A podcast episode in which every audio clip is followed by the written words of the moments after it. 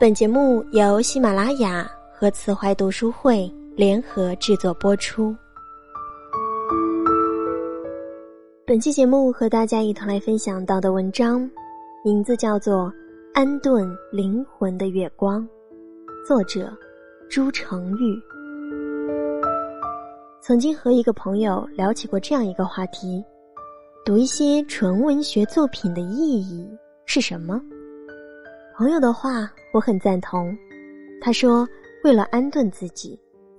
他说时下里资讯丰富，纯文学被挤到角落里苟延残喘，人们习惯了快餐文学、花边新闻，肚皮饱了，眼睛亮了，灵魂却饿着。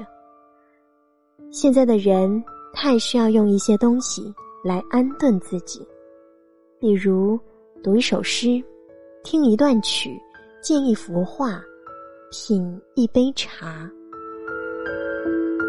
安顿自己，就是给灵魂沏一壶上好的龙井，慢慢的滋养，使之得以安然自在。对于握在手里的东西，我们总是太急于将它捣碎，塞进陶罐里，以为这样才是拥有，以为这样才是牢固。永久，世人总是喜欢红，迫不及待的要跨过绿，殊不知红之后，叶子会很快和枝丫挥手，会很快枯落，人生便有了飘零和诀别。杨绛先生说过：“一个人不想攀高，就不怕下跌，也不用轻压排挤，可以保其天真。”成其自然，潜心一致，完成自己能做的事。是啊，无心插柳柳成荫，松入云霄的大厦不是浑然天成，而是一块砖一块砖垒出来的。不要给一颗心裹上坚硬的外壳，不要给它套上牢笼，要空空荡荡，要荒芜。要试着在今天从新开始，刀耕火种。阎连科写过一篇关于楼道的小说，一个退休的局长家门前再无各种豪华礼盒，一下子变得寂寥而空荡，便偷偷把别人家门前的茅台酒香之类的东西搬到自己家门前来，像摘来许多钻石镶在了自家门前般。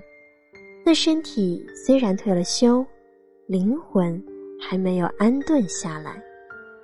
常常在深夜，看见酒醉的人哼着忧伤的歌，趔趄着，扶着月光。他们买了最昂贵的醉，却依然无法安顿灵魂。最和美的夫妻，应该是天亮时相视一笑，临睡前互道晚安，而晚安。我更愿意解释为：天色已晚，请安顿身心。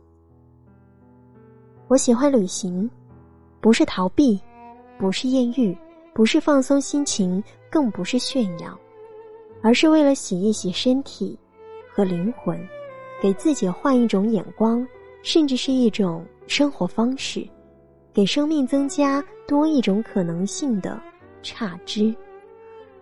记得有人说过，旅行最大的好处，不是能见到多少人，见过多美的风景，而是走着走着，在一个际遇下，突然重新认识了自己。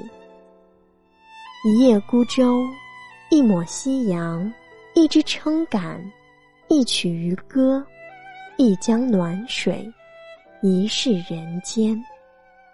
此情。此景如此美丽，叫人不得不感慨。看到这样的景色，此生足矣了。真正的美景，不是让你尖叫，而是让你平静。生命中需要更多的美，让我们的灵魂平静。周国平说。老天给了每个人一条命，一颗心，把命照看好，把心安顿好，人生尽是圆满。我不是诗人，我只是在帮那些寒冷的字续一个暖暖的窝。我不是诗人，我只是在帮那些流浪的字找一个安静的家。我要安顿那些字，安顿流浪的脚印，安顿灵魂的月光。就这样，晚安。